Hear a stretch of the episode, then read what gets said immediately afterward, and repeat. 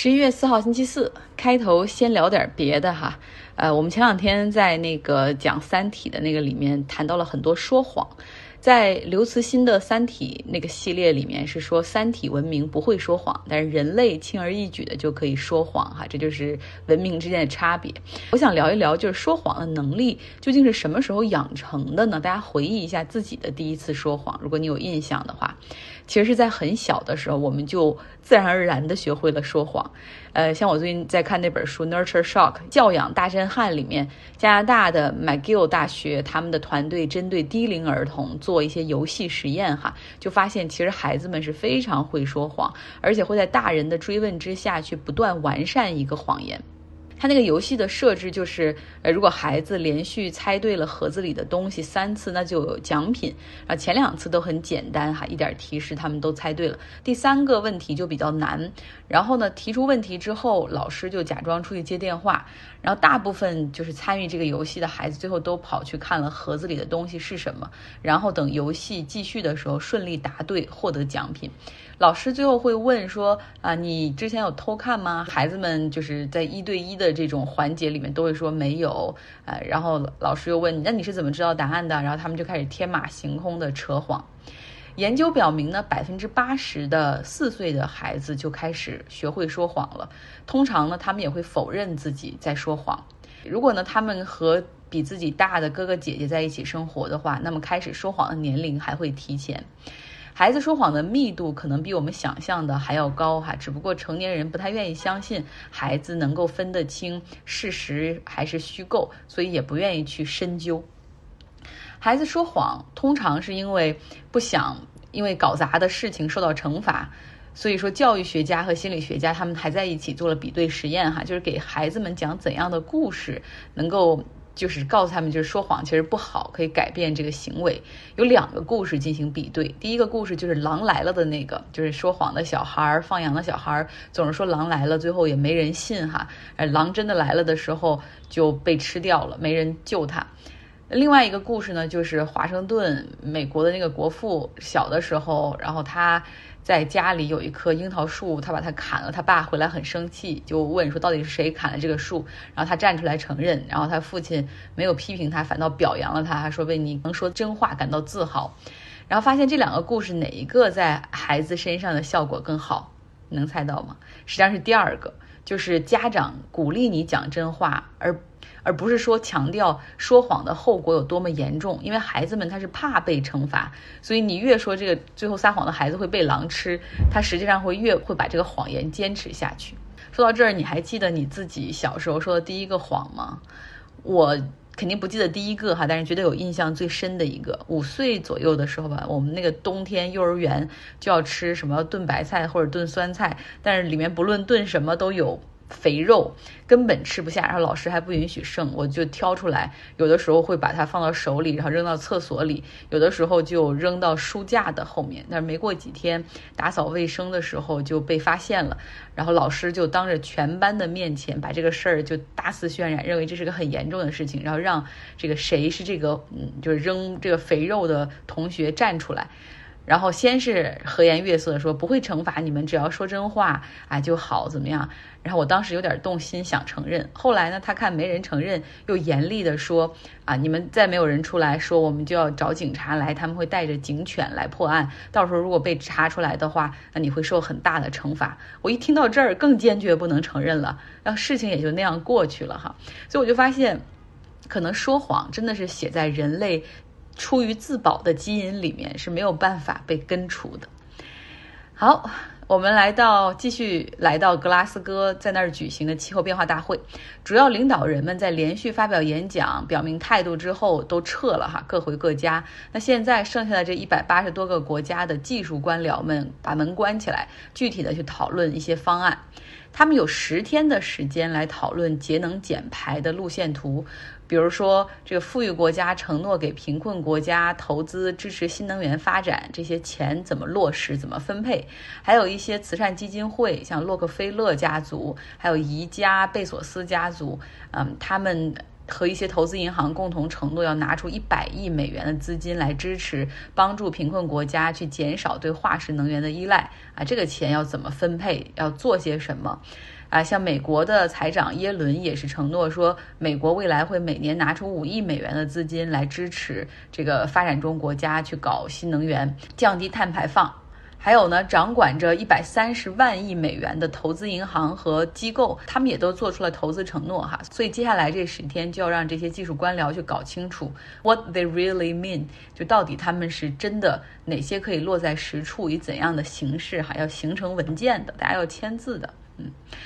呃，朋友们总是在问我有没有感觉到物价上涨的压力很大。我说有，物价肯定是在涨，但是涨幅不是那么的明显。除了油价，因为比较关注嘛，因为也总是会去加油，所以哪怕是它细微的变化，然后也会记在心里。随着国际油价稳在了八十美元一桶之上，哈，那加油站的价格的上涨还是比较明显的。我记得去年油价三十多美元左右的时候，我们这儿的油也没有很便宜，哈，大概每加仑两块八、两块七左右，没有更低。但是现在当有油价到了八十美元左右的时候，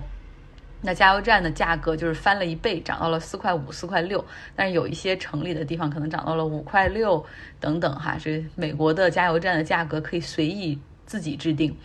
那考虑到美国是个车轮上的国家，所以大部分人都能够感受到这份成本的上升。不过今天有个好消息，就是国际原油的价格下跌了百分之四点五一天，原因是美国原油的库存上升的速度要高于市场的预期，所以稍微缓解了一点哈。但是跌了百分之四点五，还是在八十美元以上。近期呢，出于通胀的压力，美国、日本、欧盟等国家联合提出，要求产油国欧佩克和俄罗斯可以加大产量来缓解原油价格的上涨。所以这就是我们讲这个应对气候变化时候很讽刺的哈。一方面，比如拜登他们说信誓旦旦的说我们要少用这些，未来争取不用这些石油，但是一方面呢，又因为生活中离不开它，转头就跟他们说你们能不能再多生产一点儿。但是对于大部分的产油国来说呢，八十美元上方正是他们舒服的位置，所以像沙特、俄罗斯、科威特、伊拉克都拒绝了拜登要求增加开采量的要求。那国际原油价格呢，在二零二一年这一年就涨了百分之六十，哈，主要是全球对原油的需求恢复到了疫情之前的水平，但是产能没有大幅的提升。那目前呢，主要的投资银行都预测说，国际原油价格将会突破一百美元，甚至达到一百一十美元。美国石油巨头埃克森美孚，他又出来安抚市场，说：“哎呀，现在的这个价格上涨，你们不用太在意，都是周期性的，不是结构性的，意思很快就会回落。”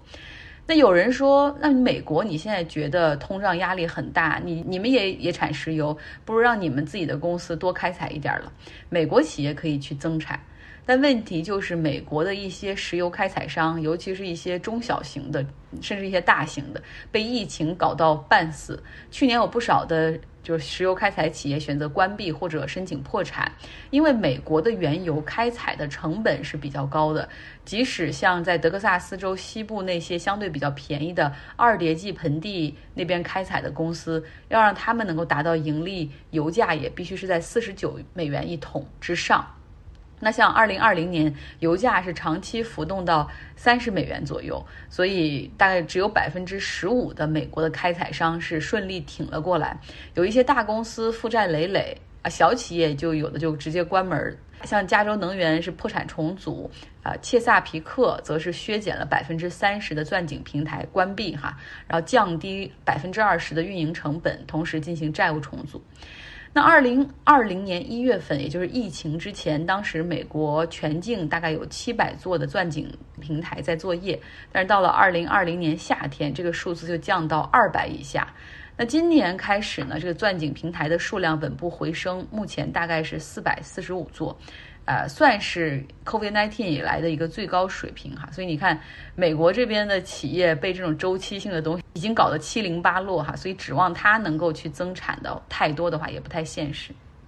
增加石油产能，也许还有一个国家可以出力，那就是伊朗。今天，伊朗核谈判的负责人宣布说，他们将在十一月二十九号奥地利的维也纳啊，继续开始和各国进行谈判，不确定谈判的方式会是怎么样的。我们知道上一次谈判方式就是伊朗和。中国、俄罗斯、德国、法国、英国，大家在一个酒店、一个屋子里面直接谈哈。但是美国代表，因为他们之间还有一些芥蒂嘛，他们不愿意直接参加。那间接参加就是有有一个人会在两个酒店里来回跑着送信儿哈，连电话线也不能接入。嗯，那以色列是强烈反对进行核谈判的，然后一再强调说，伊朗只是在进行拖延战术、障眼法，西方不要受骗，他们从来没有想过放弃自己的核武器。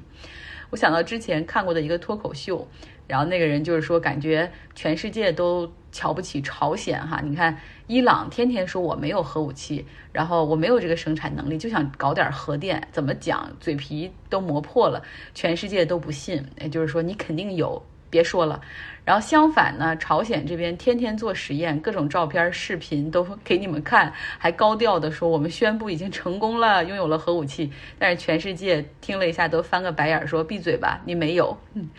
啊，言归正传哈，那拜登是非常希望搞定和伊朗的核协议的，这一点我们都很清楚。但是在地面上呢，两个国家的摩擦还是有，像在波斯湾、阿曼的海域。伊朗说呢，美美国海军要扣留伊朗的运油船只。随后，伊朗革命卫队的海军在空军的配合之下，挫败了美国的企图，把船只给顺利接回来了。然后美国说没有的事儿，对此进行否认。哈，有的时候大家看这个国际新闻，真的跟连续剧一样。这个伊朗核谈判都不知道应该到了第五季还是第六季了，希望能够有一些进展。结尾继续给大家来听一些读书俱乐部的内容。本周我们在看的书是亨廷顿的《文明的冲突和世界秩序的重建》，它里面呢把中国的孔孟之道我们叫儒家，而他给叫儒教哈，甚至在总结世界几大宗教的时候，他把儒教排在佛教之前哈，认为是什么最第四大有影响力的宗教。那对我们来说，儒家真的是宗教吗？孔夫子是教主？来听听我们的讨论。儒家，我个人觉得也不是宗教的。如果说真正的是宗教的话，结合着其他的宗教来说，它真的会树立一个所谓的绝对权威的这么一个那那几大宗教啊，绝对权威的类似一个上帝呀，拜一下这种绝对的权威的。但是你看儒家的话，孔子就不是这样。如果说我们是尊崇孔子的话，你别忘了孔子的背后。孔子还有一个偶像呢，而他的偶像就是所谓的周公嘛。所以说这样的情况下，不太是一种宗教。但是可能站在人家其他的国家或者其他角度来看，可能就认为儒家是一种一种宗教吧。宗教它一定会会给你指明来世的道路，儒学是没有这方面。提到生死的时候的未知生焉知死，他是这样一个看法。所以我觉得儒家它就是一种经世致用的一种方法。他是这样定义的：他说，儒教是华夏土生土长的宗教，是礼乐文明的代表，上古宗教的直接传承者。在先秦的时候被称为道教，以儒家思想为最高信仰。南北朝的时候开始称它为圣教，并且他把这个儒教、佛教、道教并称为三教。历代王朝都是以儒教为图。为国教，孔子呢尊为教主，儒教的神权和皇权来融为一体。这个这个提法我觉得也很特别的。然后我查了一下，就是关于宗教来说的话，其实宗教它它的概念，它其实就是一个特殊的意识意识形态，就是起源于古时候的人类对于那些未知的一些宇宙啊、大自然的那种崇拜呀，对社会进步。嗯，阶级分化，并且来回答人自身的从哪来到哪去，我该怎么活的这样一系列的意识形态的问题。如果从这个角度来看的话，外国人对于中国的这个儒家思想，他就很容易把它定义为儒教这个概念。宗教的话，嗯，更多的是比如有神，他他有这个就是。佛法僧，比如说以佛学、佛教来说，因为那很多一个同样一个东西都有很多面向，比如佛教就叫佛学，很多人认为佛教它是一种哲学，就像张浩刚才说的，它它它上升到哲学角度，它是一种哲学，它也是一种呃宗教，它同时还是一种呃学问，这个就是不同的面相，我觉得。但是西方人看看儒儒家的话，我觉得跟我们的看法完全不一样，这就也印证了，就是我们不同文明的人对不同的事物的看法，确实有时候是有非常大的一个区别，这是我的感觉啊。是不是宗教这个问题？我之前听到一个说法，就是，呃，看他解不解决就是生死的问题。他如果对这个问题有解释的话，他有有有这种宗教化的倾向。然后我觉得，如果中国人说，呃，儒儒教是很奇怪的吧，就是大家都会觉得它是一个儒家文化的东西，它更多的是一种社会行为方式、社会组织结构的一种东西。对，我不觉得。一开始提出这问题时候，我就想。驳斥他，就是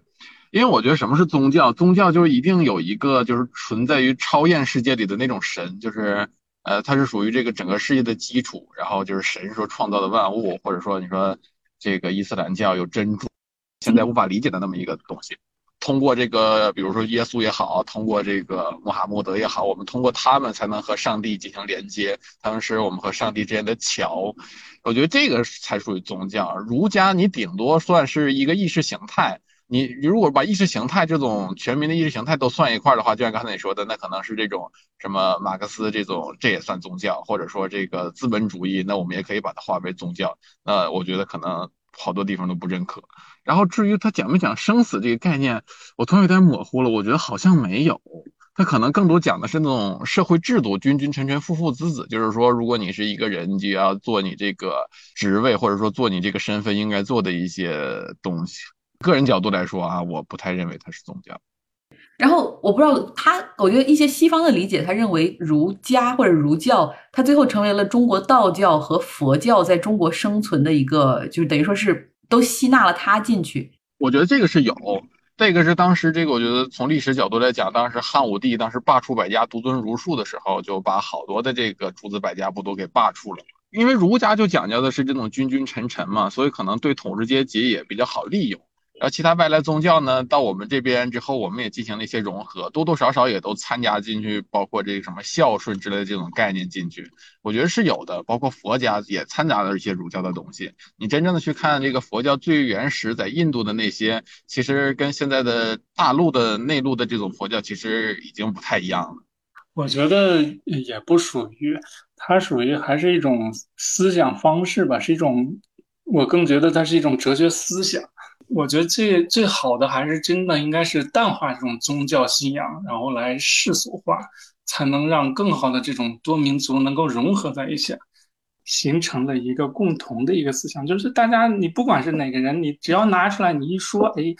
我即便是我信穆罕默德或者我信什么佛教的时候，但是我都会遵从这个思想啊，这个其实更有益于。这个国家的更好的一个正常的一种发展，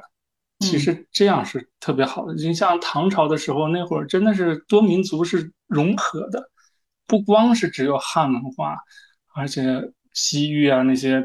就是鞑靼人啊，很多人都特别多。但是他们就会哎慢慢融入进来以后，就被这种思想所提炼提升了，形成了一个。人的一种标准，这就是一种文化，这正好也能解释，就是文化和文明的差异。就像我们认为其他的文明好像更多强调是以宗教为基础，但是我们中华文明实际上是在多个宗教的基础上，大家都认同儒家文明，然后来形成这样的一个中华文明。嗯，很有意思。比较小的点要补充，就是我我觉得。